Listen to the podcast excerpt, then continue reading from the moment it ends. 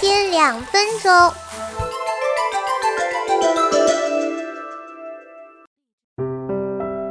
《裸猿》这本书五十年前刚出版的时候，它的争议就很大的，因为它的内容实在是有点露骨，让人看了会红脸的那一种。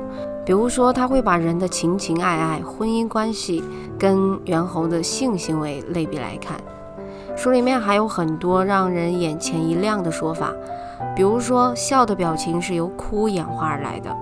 所以说，喜极而泣呢，它是很有道理的，因为哭正是笑的原始表情。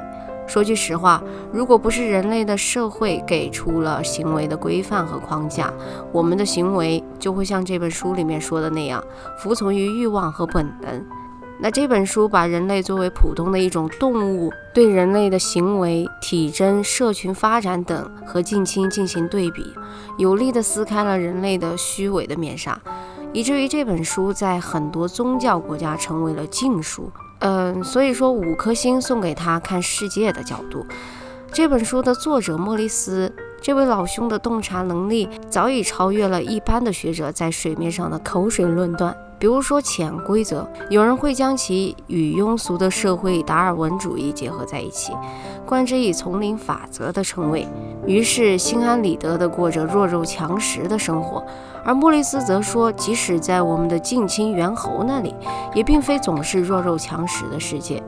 作为物种而言，人们怎么能够超越自然界呢？而技术却让人误以为自己就是上帝，却不知道，正如莫老爷子所言。人类呢，不过是没有长毛的猿猴而已。这个裸猿品种仍然受到基本的生物规律的操纵。